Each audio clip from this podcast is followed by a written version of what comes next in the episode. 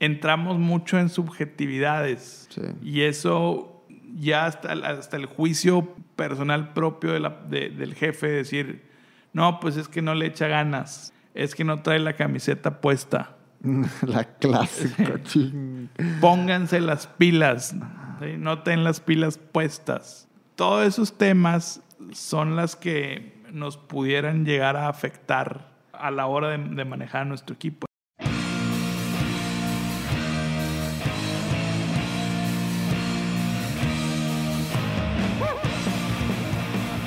¿Cómo están? Bienvenidos a un nuevo capítulo de Emprender es con E de Ejecutar. De nuevo nos encontramos aquí listos para poderles dar el máximo de información que les pueda servir a ustedes y a su negocio. A mi lado otra vez y como siempre se encuentra Jorge Reyes. ¿Cómo estás, Jorge? Hola, Eduardo, muy bien. Ojalá que siempre sea siempre y no me corras y no me despidas de este podcast. No, no, no. Este, este es un podcast de dos. Aquí la información siempre la vemos de dos. E incluso el día de mañana, pues con gusto traeremos invitados. Platícanos, Jorge. A ver, ¿qué vamos a hablar el día de hoy, Jorge? Pues estábamos comentando el tema. Como siempre, somos muy chileros y no sabíamos de qué hablar el día de hoy. Prácticamente lo que estamos viendo, lo que estamos tratando de hacer es documentar lo que vivimos en el día a día, ¿no?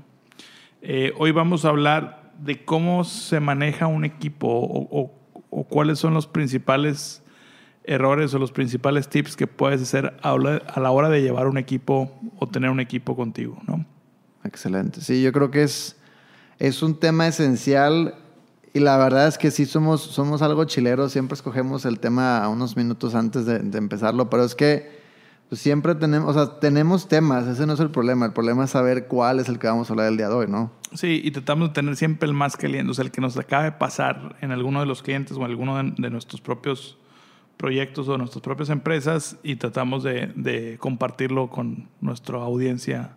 Excelentísimo. Sí, así es. Yo creo que el tema del día de hoy es muy bueno. Yo creo que si eres eh, en este momento dueño de algún negocio, tienes que escuchar este podcast, este capítulo, porque aquí vamos a tocar temas que a lo mejor te pueden estar sucediendo, pero no es un tema de que sea porque así quieres tú, sino probablemente así aprendiste tú, ¿no?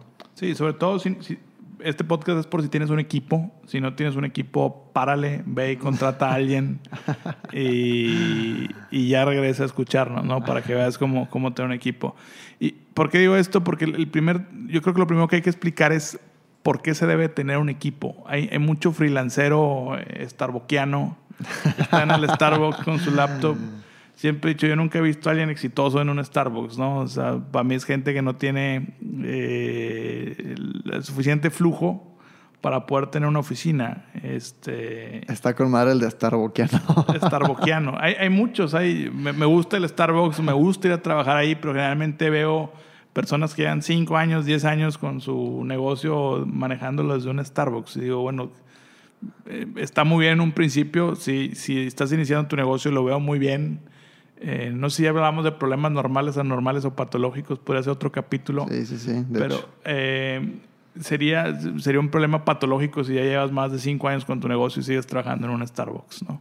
Sí, yo creo que a mí también me gusta muchísimo ir a, Starbucks a trabajar, pero es cuando, cuando es un tema de concentrarte, o sea, es, un día específico, ¿no? salirte de la rutina. Salirte de la rutina, yo de repente, al, no sé, a la semana, a cada dos semanas, a la quincena, si lo quieres ver así, pues sí, hay un día que digo, en la tarde me voy a ir a concentrar al Starbucks, pues por X oye, ¿no? Pero me toca ver, porque yo soy mucho de rotarme en diferentes Starbucks o, o cafés, y sí me toca ver siempre las mismas personas sentadas ahí y una, yo me preguntaba, una de dos. Pueden ser personas que trabajan en este momento en una empresa que no está aquí en Monterrey y la empresa no les da... Home office, sí. Home office, ajá, que en vez de, de, trabajar desde casa, pues pudiera ser que a lo mejor estos, estos chavos prefieren, o chavas incluso, ir a trabajar a un Starbucks. Que lo veo bien, pero yo neta, o sea, yo personalmente diría, todos los días, madre, o sea, ya te van a poner una estatua ahí. Y la otra es eso, como dices tú, o sea, las personas que están empezando un negocio y continuamente van ahí al Starbucks en lugar de invertir en una oficina, en un espacio chiquito propiamente de ellos para trabajar, ¿no? Sí. Eh, y siempre trato de, por más que, que, que no quiero hacerlo, a veces me suelto comentarios en el podcast que luego la gente, bueno, en el Instagram o cuando se nos ocurren posts en el Instagram que la gente lo toma, lo toma muy a mal, ¿no? Hay gente que está muy casada con el Starbucks. Pero bueno, no, no, no profundicemos en el tema de Starbucks, sería, sería para otro, otro capítulo, como siempre decimos. Hoy vamos a hablar de, de, pues de cómo se maneja un equipo, ¿no? O, o cómo, cómo puedes sacarle el mayor provecho al, al, al equipo. Ok. La, la, principal es la teoría financiera atrás de tener un equipo. Eso es lo que mucha gente no entiende y por eso a mucha gente le cuesta trabajo contratar personas. Ok.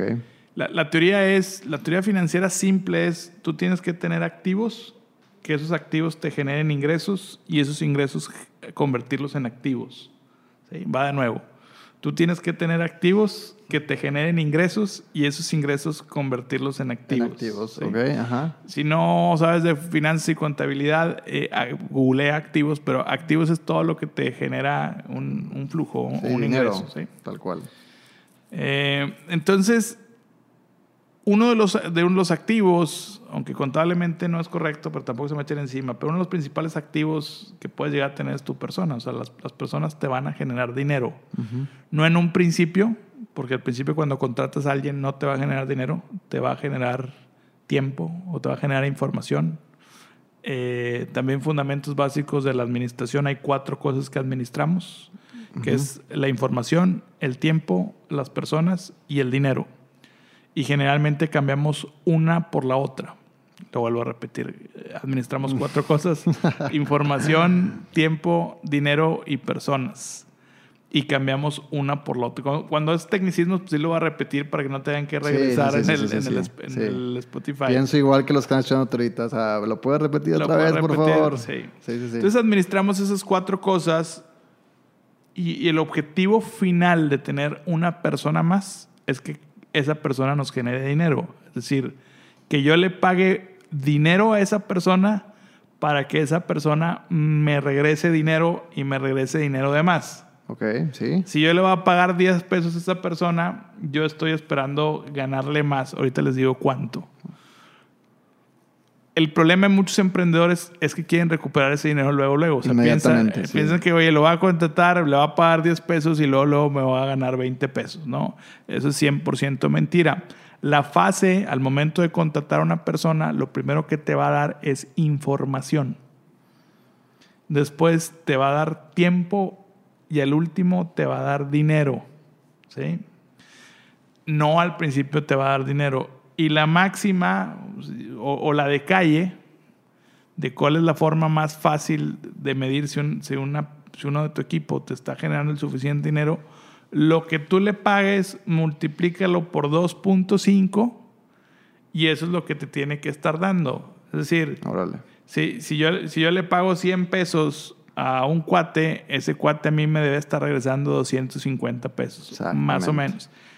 Esa es la mínima. ¿Sí? Si no es que no tengo lo no es suficientemente eficiente. Me ha tocado casos donde son brokers. Oye, yo soy broker de diseñadores. ¿Y cuánto cobras por tu diseñador? 10 pesos. ¿Y cuánto le ganas? 11 pesos. No es negocio. No, porque nada. tú estás corriendo la parte del riesgo, ¿no? Entonces, más o menos, ese es un, un cálculo rápido, un cálculo de calle para poder saber si tu equipo te está generando el suficiente dinero. Esa es la teoría básica de por qué tenemos el equipo. Es decir, si yo estoy solo, mis 40 horas o 50 horas o 60 horas que trabajo en una semana, imagínate que por esas 60 horas me pagan 60 pesos, pues al momento de traer otra persona, se supone que voy a ganar más, porque yo estoy topado. En teoría, ajá. Mi tiempo está topado. Sí, sí, sí. Y luego empiezan los nefastos que me dicen, no, pero es que puedes ir subiendo tu precio. Sí, hasta que te accidentas, hasta que te enfermas, hasta que... sí. Porque si no, tienes, si no tienes personas, pues todavía no tienes un ingreso pasivo, lo más probable es que seas un freelancer o un autoempleado. Todavía no tienes un negocio. Y está muy bien. Hay muchas funciones que yo he visto mucha gente que la ven así. La idea, lo, difícil es que vas a depender de ti mismo y de tu propio tiempo. Contratas personas para que tengas tú más tiempo y tengas más dinero. La bronca es que las contratas y no las sabes manejar. Ese es el problema muy común en los emprendedores, ¿no? Sí, y principalmente yo creo que hay muchos emprendedores que a pesar de que, de que saben que lo mejor sería contratar a una persona o personas para que les den tiempo, como bien dices tú, no lo hacen por un tema o lo hacen, pero no sueltan la suficiente información a sus propios empleados para que les suelte suficiente tiempo.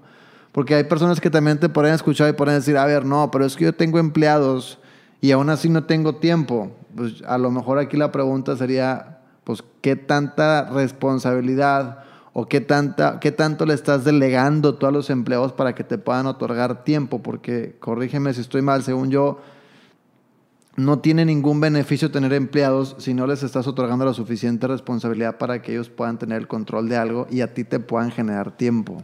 Sí, hay, hay cuatro fases que tú debes irlos llevando, que va desde la supervisión hasta la delegación total. Yo he escuchado muchos cursos donde te dicen, no mucha capacitación, es que tú debes de delegar, sí y no. Ok. Si un empleado es nuevo, tú no lo debes de, delegar, no lo debes de soltar, no. Primero que nada lo tienes tú que supervisar, o sea, tú eres el supervisor de esa persona. Ok. Eh, después de que tú eres el supervisor, tú lo tienes que asesorar. O sea, estás asesorando. Y es cuando ya lleva, ya muestra cierta independencia eh, donde ya puede tomar más decisiones, no como en la supervisión, que en la supervisión generalmente no lo dejas tomar decisiones. Y hay puestos donde no los debes dejar tomar decisiones. Ahorita te cuento el caso de McDonald's. Y el segundo paso es cuando tú los puedes asesorar. Tú, tú, funcionas, tú, funcionas como un asesor de la persona. Lo voy a dejar en tres para que sea más fácil. Para no, si lo dejo en cuatro veces, la gente no, no me entiende el, Inter. En otro capítulo les digo el Inter. Y el nivel 3 es cuando ya delegas. Ok. Cuando ya la persona puedes tú tomar. bueno, va, a ser, puede ser el tercero también. el cuarto. bueno, es que es el cuarto es delegar. Ah, ok, ok, ok, ok. okay. Primero super, supervisas, segundo asesoras, el tercero, aunque a veces no entienden ese punto muy bien, es tú auditas pues sí, nada más está revisando lo que él está haciendo, ¿no? Sí, pero sigue estando y revisando porque no, no estás delegando todavía. No, o sea, es como soltarle poquito a poquito y ese poquito a poquito lo vas revisando a ver qué avance va teniendo. yo creo que la diferencia entre dejarlo poquito a poquito y dejarlo completamente y nomás revisarlo es, es el nivel entre asesorar y auditar. Es una delgada línea. Es una delgada línea. Por eso muchas veces cuando lo, cuando lo saco en alguna capacitación la gente a veces, muchas veces se traba en esa. Oye, ¿qué? Entonces, porque también cuando asesoras auditas. Sí, sí, sí, total, total. simplemente en el asesoramiento, generalmente antes de que él tome una decisión, te consulta. Ok. Si te vuelves un consultor también. Sí. Y ya en la parte de auditoría, ahí ya no. Eso una vez al mes, una vez a la quincena, revisas lo que él está haciendo para señalar mejoras. Pero ahí ya lo estás dejando completamente que él la riegue o como en tu podcast. Pero él no, sí, pero él no está tomando todavía la decisión. Sí, ya las toma. En, en, en, auditar, él ya toma sus decisiones. Él ya toma y tú lo supervisas cada 15 días. No lo supervisas porque la supervisión... Pero lo auditas, lo auditas. Lo auditas. Es la palabra, lo auditas, sí. O sea, yo en la supervisión, yo le estoy rindiendo cuentas y él no toma ningún tipo de decisión. Sí, no, no. Cero decisión. Total. Si tú traes un empleado nuevo y tú lo pones a delegar, estás mal. Tienes, primero tienes que supervisarlo. Ok. Sobre todo si va a tener en contacto con tus clientes, ¿no? Ya. Muchas veces las tiendas gringas ponen, hasta lo ponen como trainee y está al lado nomás persiguiendo al gerente. Sí, y al mismo tiempo para que tú entiendas como, como, como el cliente. Oye, la regó, bueno, pues es un trainee, o sea, no pasa nada. Sí. Y, y, luego el segundo, el segundo paso ya lo estás asesorando en su trabajo, ya no estás todo el tiempo encima de él, sino lo estás asesorando. La tercera es cuando ya le dices, bueno, puedes tomar las decisiones, pero esas decisiones las voy a revisar. ¿Sí? Por ejemplo, no sé, me hace un reporte, bueno, ese reporte lo voy a revisar una vez al mes. A lo mejor ese reporte lo manda semanalmente, pero yo una vez al mes te lo voy a revisar para seguir corrigiendo errores. Todavía no está en la etapa de maduración completa. Y la cuarta es la completa delegación que es cuando Ya tú ya no, ya no sabes qué está pasando, ¿no? O sea, tú ya nomás ves el resultado global o el resultado general, pero ya lo- tienes una superdelegación. Yo siento que mucho del problema del, del, del emprendedor es que tiende, cae mucho en los extremos, ¿sí? O hay, hay el emprendedor que supervisa y quiere supervisar todo. Oye, ya hablé con estas personas, me pasó ayer, no digo nombres. Ya hablé con estas personas. ¿sí? ¿A qué horas hablaste con esas personas? Eso está cayendo en el hiper... Supervisión, sí, Sí. cañón. O sea, ya, ya lo, lo traes encima. Sí, sí, Y sí. aquí es un cliente, ya, ya lo traigo encima. Él quiere estar encima de... Sí, sí, sí, sí, sí. Y tengo otro tipo de clientes que le dicen, ah, mira, el objetivo del día de hoy es, tenemos que llegar a la meta de los 80 millones. Muy bien, ahí te dejo el changarro. Y se va. Sí. Y luego se enoja, es que, ¿cómo no se le ocurrió? Si a mí cuando me dejaron, y siempre te cuento la historia, yo cuando lo hice y él era el todopoderoso y Sí, es sí, sí, sí. hiperdelegador. Siento que no tenemos esa sensación o esa sensibilidad de saber cuándo uno con otro. Y también depende mucho de la personalidad. Hay empleados que les fascina que los supervises. Ese es, eso es un muy buen punto. Claro. Si no lo supervisas después, no sé, no sé si es consciente o inconsciente, pero incluso la empiezan a regar con el punto de que tú lo supervises y cuando lo supervisas pareciera que todo otra vez se endereza. Sí, Y ya claro. no hay ningún problema. Sí, sí, sí, totalmente estoy de acuerdo. Y luego con lo eso. dejas y la vuelve a regar. Sí, sí, sí. Porque él está acostumbrado, a él no le gusta pensar, hay muchos, y no nada más dice, no, pues sí, albañiles, obreros, eh, Sí. carpinteros, mano de obra, no, no, no, no, no. Me toca, por ejemplo, en empresas de TI, de tecnologías de la información, programadores, que si no les dices exactamente, oye, ¿cuál es tu función? Pues mi función es esta. Y si ya cumplí la función, pues ya no hago nada más. Sí. Van a ver series en Netflix, porque no, no, están No hay proactividad. no hay proact- les encanta que lo supervises. Yo ahorita, ahorita que dices, me acuerdo un chorro y tú no vas a dejar mentir en esa parte. Pues imagínate una empresa tipo los, los, los que se dedican al call center. O sea, empresas que cuánto, todos los días, porque me acuerdo, todos los días había nuevos grupos de trainees, o sea, que están capacitando gente constantemente.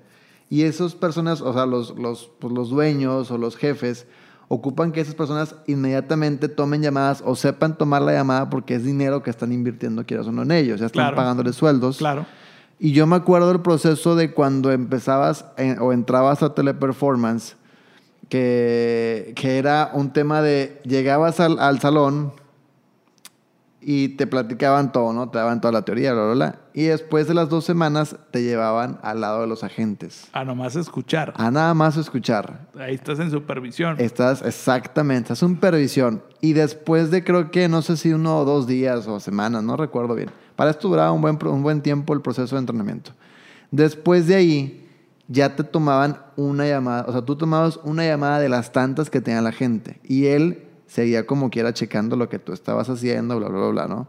Después ya te medio soltaban, que es la parte de auditar. Te soltaban a tú tomar llamadas solo, pero constantemente los trainers se venían a sentar al lado tuyo a estar escuchando lo que estabas diciendo, o sin decirte te estaban escuchando. O sea, no era. Te soltaron finalmente la- el teléfono, la, La responsabilidad. La responsabilidad del teléfono, la computadora, por así decirlo, a los clientes. Sin embargo, ellos estaban auditando cómo lo estabas haciendo. Y venían y te daban tus retros, bla, bla, bla. Después de la semana de eso, ya, ahora sí te soltaban, que es la parte ya de delegar.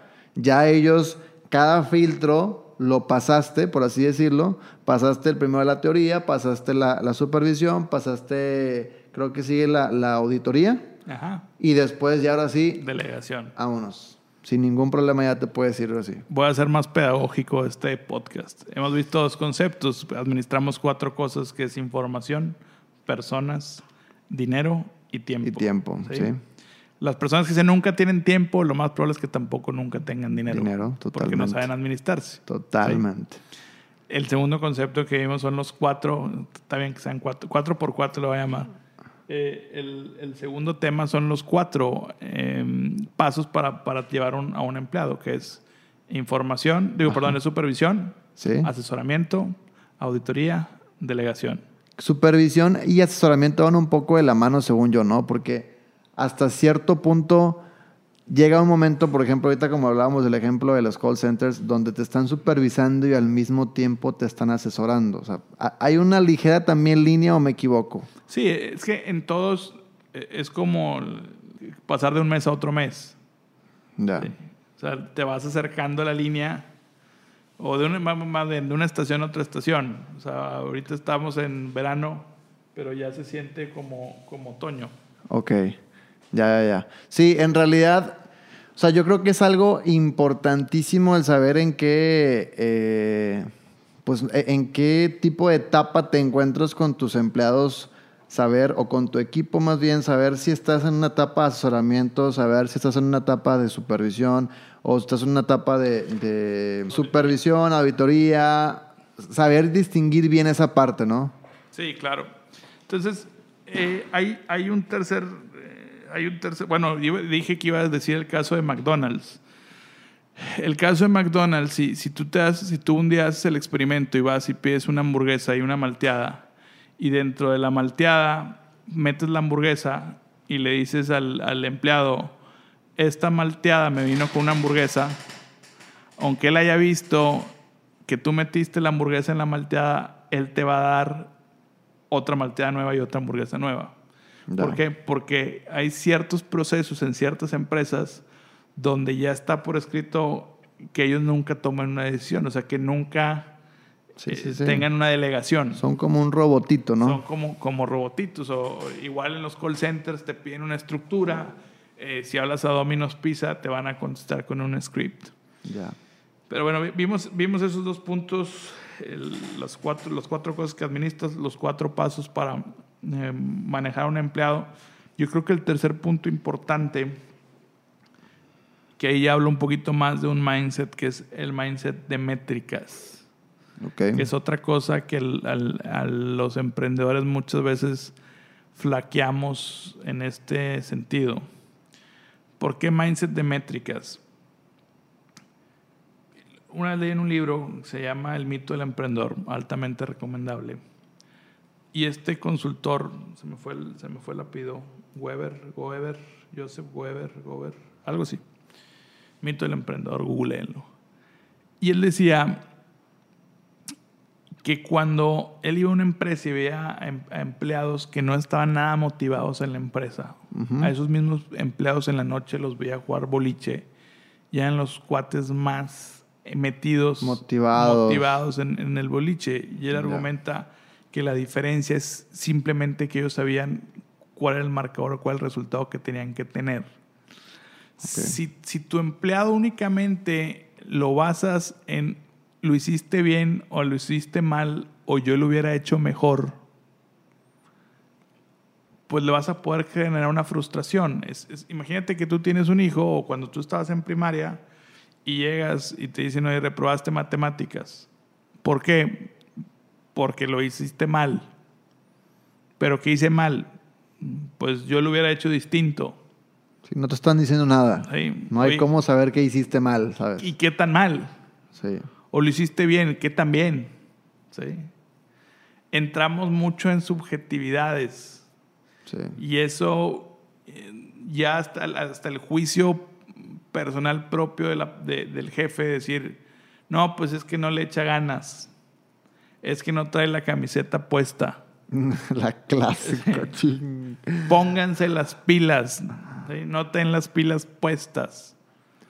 Todos esos temas son las que nos pudieran llegar a afectar eh, a la hora de, de manejar a nuestro equipo. Entonces siento que le debes de tener métricas. Sí, son, son como términos muy subjetivos, ¿no? O sea, y, el, y el- lo peor es que hay empresas muy, muy grandes, si quieres verlo así, que se siguen manejando con estos términos subjetivos, donde el empleado se queda igual que como antes de que le dijeras que no se haya puesto bien la camiseta porque no sabe qué hizo mal, no sabe cómo mejorar. Oye, es que no te veo con las mismas ganas, no traes la camiseta bien puesta. Pues por eso, güey, pero ¿cómo me la pongo? O sea, dime qué tengo que hacer para traerla puesta que son cosas tan subjetivas y creo que el punto donde quieres llegar es no, no guiarnos por temas subjetivos, sino ser objetivos con el equipo, ¿no? O sea, creo que entre más tengas información objetiva, es más fácil poder medir el rendimiento de tu equipo y en base a eso tomar cartas en el asunto y poder tener ahora sí pláticas completamente concretas, concisas y que van a generar un cambio, ¿no? Sí, ya hay, hay dos tipos de métricas principales, que unas son las numéricas y unas son las de sí o no. Es bien importante identificar. Eh, también puedes poner objetivos. Eh, y los objetivos pueden ser sí o no, cuántas veces sí o cuántas veces no. No todo tiene que tener un número, porque a veces me dicen, oye, es que como yo mido, eh, no sé, si entregó bien un reporte, pues puedes primero empezar a cuándo lo entregó, y eso es métrica numérica, o si lo entregó o no lo entregó. O si lo entregó a tiempo o no lo entregó a tiempo. Esos son los dos tipos de métricas que debes de tener. Ahora, es mejor tener malas métricas a no tener métricas, porque insisto que es un mindset más que un saber. ¿Cómo me cada, me, han preguntado todas las posiciones, cómo las mides? Pues yo te puedo decir lo que se me ocurre. Pero les, digo, les digo a la gente, ¿por qué a mí se me ocurre y a ti no? Es porque tengo el mindset de medirlo. Si tú tuvieras el mismo mindset, pues se te va a ocurrir cómo medir a la persona. Ahora, es, es que no sé, empieza con una sola métrica. Que no sea la, la típica de si llega a tiempo o no llega a tiempo, porque esa no te da nada ni te genera absolutamente nada. Vuelves a, a, la supervisión y si todo el tiempo estás en la supervisión, eso es una enfermedad que se llama micromanagement. Lo más probable es que tengas mucha inseguridad, tengas muchos miedos y por eso estés siempre en la supervisión. Y nunca vas a tener tiempo ni dinero porque no vas a soltar lo suficiente, ¿no? Y ahí me gustaría que explicaras tu teoría del cortisol y la del dopamina, y que me explicaste por qué, hay, por qué hay gente que siempre le gusta estar supervisando y siempre le gusta estar enojado y siempre... Ah, lo que pasa es que una vez estábamos platicando Jorge y yo y creo que esa vez grabé un video, ¿no? Grabé un video ahí en tu casa, no me acuerdo cómo estuvo, pero el tema es que el, el video se trataba de eso, eso voy o algo tenía que ver, ¿no? El tema es este, lo que pasa es que la cortisol y la dopamina vienen siendo sustancias que tu cuerpo genera, el cortisol es, viene por parte del estrés mayormente y la dopamina pues es finalmente por un, felicidad, si lo quieres llamar así, ¿no? Entonces, estas dos sustancias eh, vienen siendo sustancias que quieras o no provocan algo en tu cuerpo. O sea, la cortisol en realidad genera todo el estrés, genera todo viene siendo muy, muy dañina la cortisol. Pero lo que voy es muy, muy, muy concreto. Es la cortisol es una sustancia adictiva, al igual que la dopamina. O sea, hay personas que así como están buscando constantemente fumarse un cigarro, porque finalmente el tabaco es adictivo, hay personas que también están constantemente tratando de recurrir a ciertas drogas que son altamente adictivas. También hay personas que están constantemente tratando de recurrir a la sustancia llamada cortisol. Ahora, tal vez ahorita está pasando por tu cabeza el pensamiento a ver, pues, no, no estoy entendiendo a dónde vas, cómo me comparas el estrés con una droga. Pues es muy fácil, o sea, hay personas que tú ves y dices, madres, ¿por qué todo el tiempo está estresado? O sea, ¿cuál es el... Eh, cuál pareciera que le gusta a la persona estar estresado, porque por la cosa más mínima ya se estresó. Oye, ¿sabes qué? Híjole, no sé, no traje X cosa que no es nada fundamental para mi operación, se estresa Oye, no traje, no, se estresa. Entonces, el tema es que estas personas de cierta forma se han vuelto adictivas a la cortisol, lo que, lo que hace que ellas constantemente están buscando situaciones que les generan estrés. ¿Por qué? Porque de cierta forma, ahora, ¿cómo hicieron adictivas más bien? Se hicieron adictivas porque en algún momento de su vida el estrés lo sacó de algún problema. Es, como la persona que, que, por ejemplo, no sé, vio algo medio sospechoso, corrió por la adrenalina. Oye, ¿sabes qué? El güey es adictivo a la adrenalina porque un momento lo sacó, lo salvó de su vida. Es lo mismo acá con el estrés. A esta persona a lo mejor en su negocio hubo un momento donde él se estresó y se dio cuenta que sucedieron las cosas como él quería que sucedieran después de que se estresara. Entonces él inconscientemente relacionó que el estrés o la cortisol le ayuda a solucionar cosas o le ayuda a salir adelante en ciertas cosas por X o Y se hizo adictivo. Entonces, cada que sucede algo que él no tenía planeado, automáticamente ya es como el, cigarro. O sea, si las personas que fuman constantemente dicen, no sé por qué se me antojó un cigarro, o cómo y se me antoja un cigarro. O sea, no es que tú digas, quiero uno, se te antojó. Es lo mismo que el cerebro ya automáticamente demanda la- la- el estrés, la cortisol, cuando viene una situación relacionada a la pasada con la que tú aprendiste esta, esta, no- esta modalidad. No sé. Es, es impresionante todas las cosas que... Por eso, tío, si estás escuchando este podcast y tienes un negocio, eh, felicitarte, porque son, son demasiadas cosas las que están en juego al momento de tener un negocio.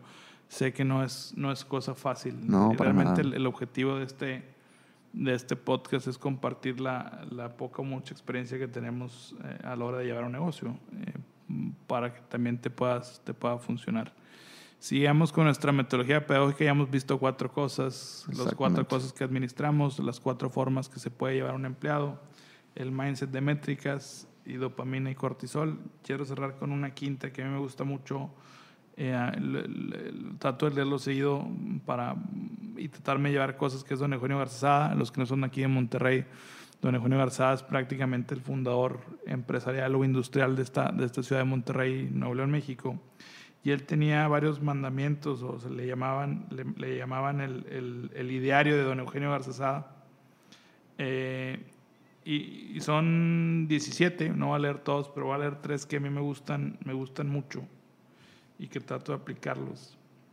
Y dice, el primero dice, asegúrese, de bueno, es el 12, dice, asegúrese de disfrutar del trabajo. Es muy legítimo tener pasatiempos predilectos eh, e intereses en otras cosas, pero si se estima como un sacrificio venir al trabajo, entonces lo que se necesita es un descanso o alguna otra compañía en donde trabajar. Órale, Se me gusta mucho. Un crack ese Eh, don Eugenio Garzada. Es un crack, estudienlo, véanlo, se puede aprender mucho. Eh, el, el otro dice ser puntual. Quien no puede guardar sus citas muy pronto se convertirá en un estorbo. Ese también me gusta, está Muy fuerte. buena. Eh, y, y la más importante que yo creo que es fundamental a veces se nos olvida al momento de tener un equipo, dice reconocer el mérito de los demás por la parte que hayan tomado en el éxito de la empresa y señalarlo de manera espontánea, pronta y pública. Eh, está más grande ese parrafito, léanselo, eh, lo pueden buscar en El Google. ideal de don Eugenio. El ideario de don ideario. Eugenio Garzazada, que es el fundador de la compañía Cuauhtémoc Moctezuma del Tecnológico de Monterrey. Eh, No por nada, tiene una avenida enorme aquí a su nombre, ¿no? Sí, la, más universidad más, más importante de Latinoamérica. Eh, ¿Con qué nos despedimos? Pues yo creo que, que bien sencillo. Si quieren medir el avance de su equipo, no es base a la supervisión. La supervisión es solamente una etapa. Miren el avance mediante métricas. Y si ya llegaste a este punto del podcast, ya estás a punto de escuchar la despedida, te quiero regalar algo esencial. ¿Quieres ganarle una discusión a tu, a tu novia o a tu esposa? Mocos, vamos. Mídele todo. Mídele todo. Ahí, ahí cuando te diga, es que no, ya no eres amoroso, es que ya no eres nada. ¿Cuántas veces no has sido amoroso? Ahí, ahí ya le mataste el gallo porque para ellas nada más existe una sola vez. Entonces, ya ahí, y si empiezas a medir todo, probablemente hay una, hay una ganancia. Si los divorcian o los cortan, ya saben a quién echar la culpa. este podcast. yo, yo me despido con una frase que me gusta mucho. Esa es, esa es mía, o no sé si es mía o la escuché alguna vez, pero acuérdate que tú comes gracias a tus empleados. Si, si tú te acuerdas todos esos días, vas a tener una actitud hacia ellos eh, muy distinta a que si piensas, si piensas que ellos comen gracias a ti. Creo que ese cambio de mindset también te puede ayudar mucho a llevar a un equipo a donde lo quieres Muy llevar. buena, muy buena. Pues muchas gracias, Eduardo. Gracias a ti, Jorge, por estar en una nueva emisión de, estos, de este podcast que es Emprender con el Ejecutar. Esperemos que les haya gustado y que les haya servido muchísimo. Y nos vemos en el siguiente capítulo con nueva información para ustedes. Muchas gracias. ¡Ánimo!